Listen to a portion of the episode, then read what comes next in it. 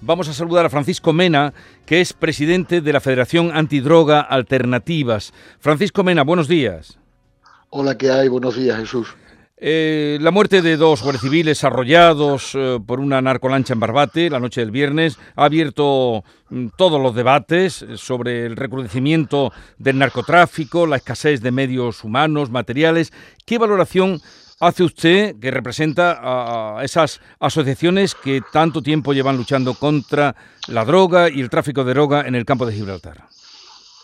A nosotros nos parece lo sucedido intolerable e inaceptable fundamentalmente porque eh, el vídeo que se ha podido ver en todas las redes sociales, donde una narcolancha está constantemente rodeando a la embarcación de la Guardia Civil, pero si eso es intolerable, mucho más intolerable es que una horda de personas en el espigón estén animando a que la narcolancha les pase por lo alto a los agentes de la Guardia Civil.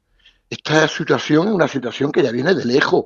Empezó en el campo de Gibraltar, todo el mundo pensaba que esa situación solamente afectaba al campo de Gibraltar y una vez que ha habido una respuesta policial importante con el plan especial de seguridad, nuestra comarca lo que ha hecho ha sido desplazar el problema a otros lugares de la provincia.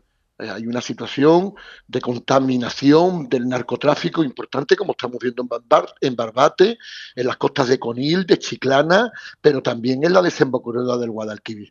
Nosotros a esto desde hace muchísimo tiempo entendemos que hay que darle una respuesta contundente, policial, pero también judicial porque realmente si se hacen buenas operaciones policiales y luego eso no se traduce en una respuesta judicial adecuada, no sirve de nada. Y no es porque los jueces no quieran dar esa respuesta judicial, sino porque faltan también medios en la judicatura. Pero a todo esto, nosotros siempre hemos dicho que esto no se resuelve única y exclusivamente con, soluciones policiales, ¿no? Esto tiene mucho más calado, ¿no? Por lo tanto, nosotros desde hace años venimos abogando por un plan integral de inversiones para evitar que nuestros jóvenes vean en el narcotráfico una forma de vida. El narcotráfico se alimenta del paro, la pobreza, la exclusión social y la falta de oportunidades. Y nosotros entendemos que eso hay que también, eh, de alguna manera, abordarlo de una forma integral.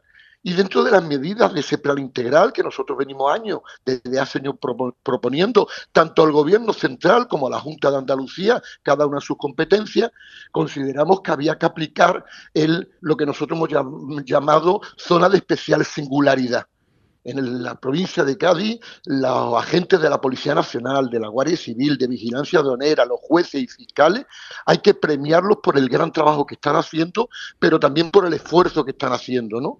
Y eso es lo que nosotros venimos desde hace muchos años trasladando y lamentablemente hemos tenido que, como en estos días, pues llorar el fallecimiento de dos agentes que no son los primeros. Tengo que recordar que el primer agente murió allá por el año 2016, eh, que fue un agente local de la policía local de la línea, que murió en un accidente, en una persecución. Luego murió un guardia civil posteriormente también en otra persecución y un agente de aduana. Y ahora se suman estos dos nuevos agentes y lamentablemente nos parece que esto es inaceptable.